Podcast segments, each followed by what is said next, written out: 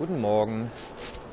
Es ist jetzt 10 Uhr und ich stehe direkt auf dem Hof der Bowmore Brennerei in dem gleichnamigen Ort. Das Wetter ist heute ja, tief hängende Wolken, es nieselt zeitweise ein bisschen, ziemlich grau und grau. Aber erstmal macht mir das nichts, weil ich habe jetzt erstmal um halb elf die Distillerie-Tour gebucht. Und das, der große Unterschied, den man jetzt schon riechen kann hier auf dem Hof, erstmal riecht es nicht nach Malz, sondern es riecht nach, nach Rauch. Es riecht nach Torfeuer. Weil Boma eine der wenigen Distillen wohl ist, wenn ich das richtig erinnere, die selber ihr Malz noch räuchern. Und das kann man hier schon riechen und das kann man wohl, was ich an Bildern im Internet gesehen habe, wohl auch sehen. Also man kann auch die Melzerei und die Malzböden sehen. Und das ist, glaube ich, wirklich was, was man nicht so oft sieht, weil die meisten halt in Melzereien melzen lassen, da dann auch selber den, das Torfaroma einfließen lassen. Ja, Frühstück war wieder mal voll Scottish. Hatte am Tisch im B&B passenderweise noch zwei Deutsche, die aber kurz vor der Abreise waren und nur noch kurz ein, zwei Tipps geben konnten. Danach habe ich mich noch ganz nett mit einem Schotten unterhalten, der aus Edinburgh kam, aber auch heute Morgen abreist. Also ich bin jetzt momentan der Einzige und die nächsten Gäste kommen erst am späten Tag wieder. Ja, was ich nach Boma mache, ist noch nicht so ganz klar. Vermutlich fahre ich einmal um, den, um die Bucht hier von Boma rum bis nach Boudry-Glady. Das ist hier schräg gegenüber, schätze ich mal. Ich kann hier schon was sehen, was nach Lagerhäusern und so aussieht. Und eventuell auch nochmal an die Landspitze von Boudry-Glady bis ganz ans Ende durch. Je nach Wetter und Lust und Laune.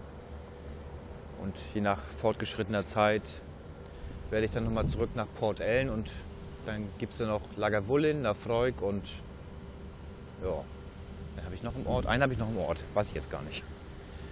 Vielleicht schaffe ich es noch eine von den dreien. Also wir wollen es noch nicht übertreiben. Irgendwann wird es auch langweilig, weil die Erklärungen sind immer dieselben. Nur die Distillen selber sind natürlich manchmal ein bisschen anders von der Optik und so weiter. Gut, soweit erstmal Teil 1 von heute Morgen. Wir hören uns später. Bis dann. Tschüss. Ja, schönen guten Abend. Ich möchte meinen Tagesbericht heute da anschließen lassen, wo ich heute Morgen aufgehört habe und das war auf dem Hof der Boma Brennerei. Die Tour ging los, es hat uns eine nette junge Dame in Empfang genommen und als erstes sind wir in die Melzerei gegangen, die hauseigene Melzerei. Dort lagen dann auf dem Betonboden zwischen ziemlich niedrigen ähm, Decken, also die Deckenhöhe war da maximal ja, 1,90 schätze ich mal, da lagen, lag halt das, äh, das keimende Malz. Zwei Sorten, also links lag das etwas frischere und rechts das schon etwas weiter gereifte Malz. Konnte man auch alles anfassen und mal probieren, wenn man wollte. Und war schon interessant zu sehen, das aus der Nähe mal zu sehen, wie aus den kleinen Körnern dann diese diese Keime rauskommen. Das war so im Erdgeschoss. Dann hat sie uns noch die Geräte gezeigt. Man kennt aus dem Fernsehen vielleicht diese, diese elektrischen Wände und so eine Riesenhake, die die durchziehen, damit das Malz halt auch an die frische Luft kommt und ordentlich aufkeimen kann. Eine Etage höher war noch ein Malzboden und eine halbe Etage, so eine halbe Treppe hoch, wo man immer nur zu zweit rein durfte aus Platzgründen. Da war dann praktisch die Oberseite von der Räucherei, sage ich mal. Unten ist ein Torfeuer im ersten Stock und darüber sind halt Schlitzböden, nenne ich das mal. Also halt im Fußboden sind irgendwie feine Schlitze, wo der Rauch halt durch kann und durch das Malz durch muss. Und dann geht der Rauch nach oben weg und deswegen riecht man natürlich im ganzen Ort, ob gerade gemälzt wert. Gemelzt wird fünf Tage die Woche oder sechs Tage sogar. Also es riecht da eigentlich immer so ein bisschen nach leichtem Torffeuer. Ganz angenehm, so, wenn man es nicht dauernd hat vielleicht. Ja, der, ansonsten war die Führung auch ja, sehr informativ. So von den Fakten nichts Neues, aber diverse Besonderheiten, was Boma irgendwie anders macht. Konkret fällt mir dazu jetzt aber nichts ein. Hm. Ja, die Stills waren nichts Besonderes. Das Tasting am Ende war okay. Es gab einen zwölf Jahre alten Bowmore ähm, zur Verkostung. Ein Standard von denen fand ich jetzt nicht so, also war nicht so mein Ding. Aber man konnte noch andere probieren an der Bar. Das habe ich dann nicht gemacht. Irgendwie war Bowmore den Tag nicht so meins. Aber man durfte das kleine Nosing-Glas behalten. Also für die 7 Pfund ein ganz guter Gegenwert. Ein, klein, ein Schnaps praktisch und ein Glas. Das ist okay. Bei Bunner, Bunner Heaven gab es nichts und bei Brögladi gab es auch nichts, außer dem Tasting als Gegenwert. Ich finde es immer gut, wenn man dann dafür ein Glas kriegt, jedenfalls. Dann machen die halt zwar keinen Gewinn damit, aber man kauft bestimmt noch was. Finde ich ganz sympathisch. Naja, danach erstmal unten auf die Mole gegangen und so ein bisschen nochmal Fotos zu machen. Und man sah schon von der anderen Seite der Bucht, gegenüber von Boma, wo Brügladi liegt, da wurde es grau in grau, das heißt, es, schub, äh, es zog einen Schauer an. Und das war auch ein, ein fetter Schauer. Der kam schnell näher und ich hatte zwar die Regenjacke an, aber der hat mich erstmal ordentlich durchnässt von oben bis unten beziehungsweise dann nur die Hose und die Schuhe zum Glück. Da musste ich im Auto erstmal die Jacke ausziehen und die Schuhe wechseln auf meine Wanderstiefel, weil die anderen etwas nass geworden waren. Naja, oh, da fällt mir ein zu Boma. Interessant ist, wir waren im Fasslagerhaus und da werden logischerweise Fässer gelagert, aber die Besonderheit ist da wohl, dass es das älteste noch in Gebrauch befindliche Fasslagerhaus aller Brennereien in Schottland und es liegt unter dem Meeresspiegel. Ähm, laut ihrer Auskunft ist es zwar noch nie vollgelaufen, aber das soll wohl auch den Geschmack irgendwie noch beeinflussen. Denn deswegen schmeckt man bei denen leicht noch etwas Salz bei. Ja, der Regen regnete sich erstmal ein und dementsprechend war ich etwas planlos, was äh, nun zu tun und zu unternehmen sei. Und ich hatte eh schon so halb geplant, denn mal auf die andere Seite der Bucht zu fahren, nach Bruegladi oder noch weiter. Und dann bin ich erstmal also in die Richtung aufgebrochen, zwischendurch mal Reifendruckkontrolle machen. Ja, und in Bruegladi war ich dann so kurz nach zwölf. Da war mir aber noch nicht so nach schon wieder Whisky trinken und außerdem war die Führung auch gerade im Gange und die nächste war erst um drei beziehungsweise um vier und dann dachte ich, dann fährst du wenigstens einmal bis zum Ende der Insel durch. Jedenfalls in westlicher Richtung, Süd südwestlicher Richtung. Und dann bin ich von Brüglati halt Richtung Portnerhaven, so heißt der allerletzte, also wirklich der allerletzte Ort. Danach kommt erstmal nichts mehr außer nach Süden irgendwann Irland und nach Westen irgendwann Amerika auf einer schönen Single-Track-Road, was auf Dauer doch schon irgendwie recht anstrengend ist, obwohl nicht viel Verkehr da war. Und man denkt immer so, oh, nach dem nächsten Hügel muss ja mal Schluss sein. Weil die Häuser werden nicht mehr und höchstens die Kühe und die Schafe, aber sonst auch nichts. Aber das dauert dann noch eine ganze Weile. Zwischendurch bin ich beim alten Friedhof angehalten, habe ein paar Fotos gemacht. Und das Wetter war auch gerade ganz okay. Ich glaube, das sind ein paar atmosphärische Fotos geworden. Wenn man die schön in Schwarz-Weiß bearbeitet, dann sollte das ganz schick werden. Ja, irgendwann in Portnerhaven angekommen. Das Wetter war inzwischen richtig mies, windig, logischerweise so am, am Ende der Welt. Und auch richtig stark Regen.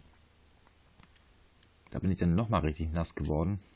Konnte auch die Kamera nur so halb schützen irgendwie. Hm, habe auch noch die Schweizer wieder getroffen, die ich schon in Bunna Heaven getroffen hatte. Die sind aber abgerauscht, weil das Wetter halt äh, nicht so gut war. Und bei dem Anblick von dieser Bucht von Portner Haven, also vom Hafen selbst, wo so ein ganz äh, nettes Fischerboot lag und im Hintergrund ist eine große Insel, wo der Leuchtturm drauf ist. Und da hörte ich ein komisches Geräusch und es klang wie das, wie das Lachen eines mir sehr bekannten Menschen. Namen darf ich jetzt natürlich nicht nennen, aber ich dachte, dieser Mensch kann nicht hier sein, er kann so hier nicht lachen. Und nach mehrmaligen Hinschauen stellte sich raus, da lagen äh, Seehunde bzw. Robben auf einer freigelegten kleinen äh, Stein, ja, also nicht Sandbank, sondern auch Stein, so etwas erhöht, halb im Wasser, halb draußen und die haben halt da vor sich hingegrunzt, geheult, geheult, ja, kann man vielleicht sagen. Ja, im, äh, da ich erstmal so durchnässt war, habe ich mich da erstmal im örtlichen Pub kurz niedergelassen, eine heiße Tomatensuppe und einen alkoholfreien Cider getrunken. Die Tomatensuppe war leider nicht so doll. Also hatte ich schon im Pub besseres Essen gekriegt. Ja, neben mir natürlich dann ein deutsches Pärchen aus Süddeutschland, irgendwie ich aber Schwaben. Mit denen habe ich aber nicht viel gesprochen. Ja, nach der Aufwärmphase habe ich dann im Auto erstmal die Heizung auf volle Pulle gestellt zum, zum Trocknen von mir und den nassen Klamotten und bin dann zurück nach Bruigladi. Und als ich dann da war, so gegen, ja, ich sag mal gegen drei, war ich erstmal etwas unmotiviert und irgendwie auch erschöpft von der ganzen Fahrerei, weil das doch auf Dauer anstrengt auf den Single-Track Roads und habe erstmal so ein halbes Stündchen im Auto gedöst. Mit den Ohrstöpseln im Ohr, ein bisschen was gehört nebenbei. Und ich hatte eigentlich nicht wirklich noch viel Lust, da jetzt mit, eine Führung mitzumachen, obwohl mir die Brennerei an sich ganz sympathisch ist irgendwie. Obwohl ich noch wenig von denen getrunken habe. Und dachte ich mir so, ah, du bist nicht so oft hier, wer weiß, ob du nochmal herkommst. Und du stehst direkt vor der Haustür von denen, dann Geh rein, frag, ob die noch einen Platz frei haben für die Führung um 16 Uhr. Ja, gedacht, getan. Bin rein, hab gefragt, es war noch ein Platz frei oder sogar zwei, aber ich konnte jeweils mitmachen und hatte noch eine halbe Stunde Zeit. Ja, war alles gut. Dann ging es um 16 Uhr los. Wir hatten einen netten jungen Mann mit dem schottischen Namen Fraser, also Fraser, als Vorname wohlgemerkt. Und der hat uns dann rumgeführt. Erstmal hat er uns im Mühlenraum sehr viel zur Geschichte von Brüggladi erzählt, weil interessanterweise ist die 1881 gegründet worden, war aber zwischendurch mal ein paar Jahre stillgelegt. Also ein paar Jahre mehr. Ich glaube, das war so Anfang der 2000er ungefähr.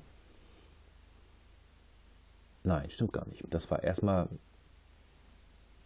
ganz früher in den 20ern wurde die irgendwie vererbt an den Enkel vom Gründer und der wollte sie aber loswerden, hat er auch immer geschafft für satte 5000 Pfund.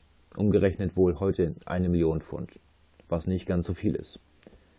Aber das war wohl zur Zeit der großen Depression und kurz nach der Weltwirtschaftskrise halt und deswegen war mit Whisky noch nicht viel zu machen, erst recht nicht Geld zu verdienen ja, dann lief die Distille wohl bis Ende der 90er und wurde dann erstmal stillgelegt. Und da hat sie jemand Anfang der 2000er gekauft für die Summe von 7 Millionen Pfund. Davon wohl drei Viertel für den Namen und, und den Inhalt der Fässer und der Rest war irgendwie Investition und Modernisierung. Ja, das hat dann auch gemacht, der gute Herr. Mit dem Ergebnis, dass das vor ein anderen paar Jahren dann für satte, also mehr als 50 Millionen Pfund verkauft hat. An diesen Konzern, ich meine diesen Beam Santori. Egal, jeweils für, für mehr als 50 Millionen Pfund verkauft. Was also ein gutes Geschäft ist. War sehr interessant, hat er gut erzählt, auch nicht zu eingefahren, wunderbar. Die Mühle war wie in Boma schon und in Bunnahabhain eine alte aus englischer Produktion, allerdings nicht aus den 60ern, sondern aus den 1920ern. Und auch immer noch in Betrieb und die Firma gibt es natürlich auch nicht mehr, die man hergestellt hat. Besonders war hier auch, dass man alles überall, also wirklich überall fotografieren durfte, alles anfassen durfte, außer irgendwelche Knöpfe und Hebel. Ähm, zum Beispiel haben wir einen großen offenen Maisbottich, wo oben kein Deckel drauf ist. Man kann also direkt reingucken. Wo drin sich so ein mechanischer Rechenarm dreht, der immer rundherum läuft und während er rundherum läuft in dem Maisbottich äh, sich auch noch selbst dreht und mit seinen Mischerarmen die Maische schön durchmischt. Ja, sehr interessant zu sehen war, sehr beliebtes Motiv. Äh, Maischen lässt, nein, Maischen nicht, Melzen machen die dort nicht selber, das lassen sie in Inverness machen. Was er sagte, ja, ist natürlich die fast am weitesten entfernte in Schottland jedenfalls Möglichkeit. Das sind fast 450 Meilen, sagte er. Also ist echt weit weg, da mit dem LKW hin und her. Aber da die seit äh, diversen Jahren mit der Melzerei zusammenarbeiten, ist das halt so aus Traditionsgründen und, so, und guter Zusammenarbeit geblieben. Als nächstes ging es dann zu den Urspecks, wo dann die Hefe zugesetzt wird und der, die Maische da vor sich hin gärt und dann zu diesem, ich nenne es mal Jungbier wird. Es ist ja im Prinzip, bevor es gebrannt wird, ein Bier. Zwar ein relativ fades, aber mit 7% Alkohol dort fragte, ob wir den mal probieren wollen. Und das haben wir dann bejaht. Und dann hat er so einen kleinen Probenbehälter geholt und am Seil runtergelassen und hat uns mal so ein Glas voll gemacht mit diesem Jungbier. Sieht da wirklich aus wie ein, von der Farbe würde ich sagen, wie ein, wie ein dunkles Weizenbier. Also nicht dunkel im Sinne von braun, sondern halt ein trübes, genau, ein trübes Weizenbier. Schmeckt aber eher wie ein, ja, ein billiges Helles, sag ich mal. Aber dafür, dass es äh, nicht als Bier gedacht ist, ganz okay.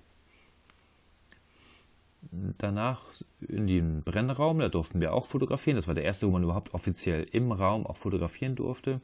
Also auf den Distillen, die ich jetzt besucht habe dieses Jahr. Und da durfte man auch alles anfassen und auch zu den ähm, Spirit Saves hingehen und Fotos machen und so. Also echt super. Und neben den zwei kleinen und großen Brennblasen für Whisky hat Bröckler die auch eine für Gin. Gin machen sie seit ein paar Jahren nebenbei auch. Der heißt The Botanist. Und erstmal hat die Brennblase für Gin eine andere Form. Die ist nämlich eher so ein, ja, unten sehr bauchig und oben wird sie aber relativ gleichmäßig zylindrisch und oben in dem Teil, der so um 90 Grad meistens äh, weggeht, wo das Destillat sich dann abkühlen soll später, da ist noch so ein, ein ja, ein, ein großer Eimer, nenne ich das mal, zwischen. Und in diesen Eimer wird dann ein Sack gelegt, ein riesiger Teebeutel, wie er es nannte, wo die ganzen Kräuter und Gewürze drin sind, die nachher den Geschmack von dem Gin ausmachen. Denn der Gin selber ist anfangs nur reiner Alkohol und wenn der Alkohol, äh, nein, also für die Maische des wenn der reine Alkohol hochsteigt, dann nimmt der auf dem Weg durch diesen riesen Teebeutel dann die ganzen Aromen und Geschmäcker von den Kräutern mit. Und die Kräuter werden interessanterweise von einem älteren Ehepaar auf der Insel von Hand gesammelt. Und zu den äh, normalerweise dazugehörigen neun, ah, schlag mich nicht, bin mit Gin nicht so vertraut. Neun, ich sag mal, von neun äh, Originalgewürzen und, und Kräutern, da kommen nochmal irgendwie 10 oder 15 oben drauf. Und das macht dann halt die Besonderheit von dem The Botanist aus. Ja, da ich den nicht trinke und man den auch nicht kosten konnte, kann ich da nicht mehr zu sagen. Ins Warne, also ins äh, Lagerhaus kommen wir leider nicht mehr, da hatten die schon abgeschlossen, die hatten schon Feierabend gemacht. Deswegen sind wir direkt in den Shop zurück, wo es noch das äh, obligatorische Tasting gab. Da waren vier zur Auswahl erst. Einmal der Standard, einmal ein leicht getorfter, ein mehr getorfter und einer mit einem mit dem Bier Barley, also nicht Bier im Sinne von Bier, sondern im Sinne von Bär, also ja, Englisch Bär.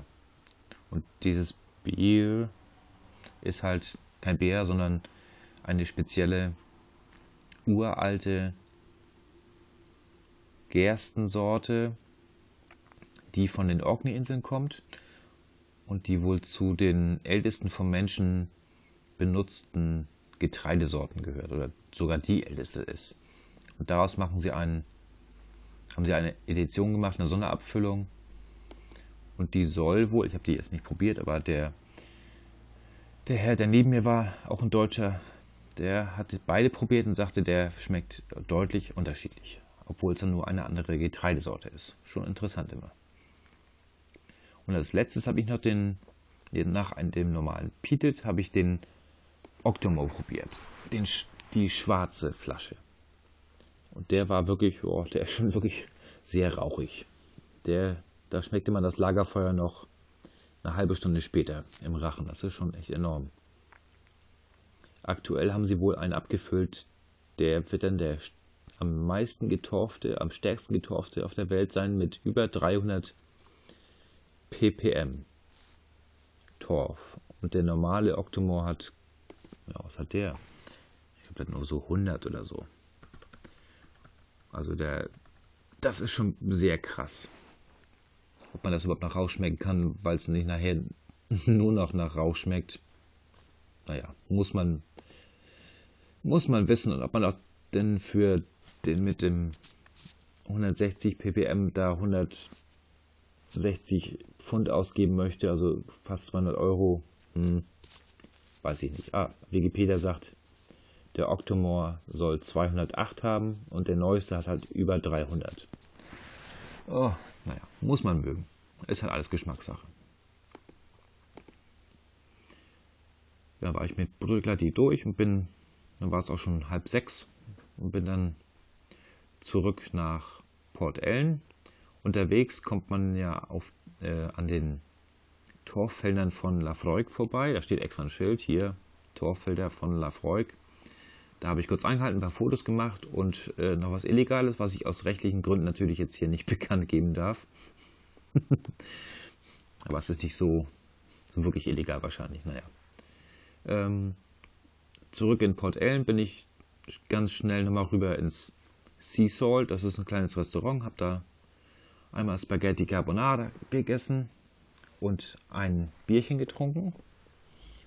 Das Bierchen, hoffe ich, hoffentlich treibt das nochmal auf morgen irgendwie. Ich war heute noch im Koop, da hatten sie das nicht. Das war nämlich ein Pigs Paradise Blonde von der The Colonsay Brewery. Und das ist wirklich sehr lokal, denn die äh, Colonsay ist eine Insel, die vor Eiler liegt und vor Judah und dementsprechend äh, hat die auch nicht einen großen Ausstoß und geschweige denn eine große Verbreitung. Ich gucke gerade mal, wo, ähm, Colon. Auf Colonsay war der Herr, der hat morgen beim Frühstück mit mir oder hinter mir am Tisch saß, mit dem ich mich kurz unterhalten habe. War relativ lange eigentlich. Ich habe fast vergessen, mein, mein Frühstück zu essen. der war nämlich auf Colonsay gewesen gestern Colonsay, ja genau, liegt vor, vor Jura und über Eila auf der Karte praktisch. Schon wirklich äh, halt der Fall draußen, unterhalb von der Insel Mal. Und hat auch nur 120 Einwohner. Also das ist nun richtig abgelegen und richtig weit draußen.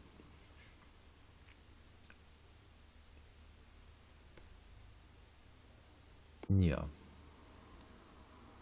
Ja, nach dem Armbrot äh, vor die Türen, habe da zufällig nochmal die beiden Schweizer getroffen. und wir haben hier kurz ein bisschen geredet und die fragten, ob ich dann noch mit denen einen Whisky trinken würde. Ich sag, ja, warum nicht? Dann sind wir noch die Straße runter in den nächsten Pub und haben so kurz geguckt, was die Auswahl da ist. Und die beiden hatten bei Kail Ela ein, eine Distillery Edition äh, getrunken, aber nicht erworben. Die gab es dann wohl nur da, so eine Spezialabfüllung, die man nur da vor Ort bekommt.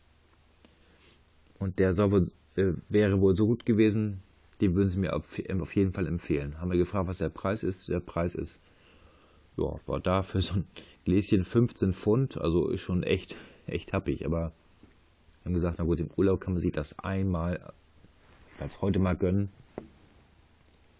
Und das haben wir auch gemacht. Den haben wir bestellt. Und der war auch echt, der war auch echt lecker, muss ich sagen, ja. Der war anfangs recht mild, dann kam so ein kleiner Boost mit Alkohol und am Ende so ein wirklich, ja, wie so eine kleine Granate im, im Rachen, wo nochmal ganz leicht ein bisschen Rauch und, und was Fruchtiges kam. Das war echt, der war echt gut. Der, der ist lange im Mund geblieben. Haben wir so nett unterhalten irgendwie über dies und das, was sie so machen und wie die am liebsten ihre Flaschen in die Schweiz kriegen müssen, weil die Schweiz gehört ja nicht zur EU, also gilt für die auch nicht diese ominöse Freimenge beim Einführen von Alkoholiker und, und, Zigaretten und so. Deswegen haben die, die ein Postfach in Deutschland, holt das dann rüber, indem er rüberfährt und dann darf man ja pro Tag nur ein Liter Schnaps mit äh, zollfrei rübernehmen. Also alles nicht so einfach für die armen Schweizer. Dann steht der Frank auch noch relativ niedrig. Das macht es für die noch teurer. Ja, nach dem Whisky wollten die beiden, glaube ich, noch weiter, aber ich habe mich dann ausgeklinkt. Ich habe noch einmal einen kleinen Spaziergang um, die, um den Hafen gemacht, bin noch kurz zu Coop rein. Ja, die haben ja auch Coop, das ist ja hier die schottische Cooperative, also Coop, und habe dann noch mal kurz das ähm, Getränkeregal studiert und drei Biere mitgenommen, die ich also zwei kannte ich gar nicht. Das eine, glaube ich, die eine Sorte, die gibt es auch in Deutschland. Die habe ich schon mal irgendwo gesehen. Mit so einem Gnom drauf irgendwie. Fällt der Name jetzt nicht ein. Naja, egal. Eine, Tüte, eine Mini-Tüte Chips und ein, eine Dose Cider. Und zwar habe ich von Friels, F-R-I-E-L-S, First Press Vintage Cider 7,4% Alkohol. Ganz schön heftig. Die werde ich mir gleich nochmal gönnen. Und dazu ein paar Chips. Und nebenbei die Sendung fertig machen. Die Sendung fertig machen. Die, die Folge fertig machen und hochladen. Und dann soll es das auch für heute gewesen sein. Ist schon wieder halb zehn. Ja, das war's für heute. Morgen ist mehr Reisetag. Da geht's auf die Fähre und Richtung Glencoe. Und viel mehr wahrscheinlich nicht, aus Zeitgründen. Ich wünsche euch eine gute Nacht und bis morgen. Tschüss.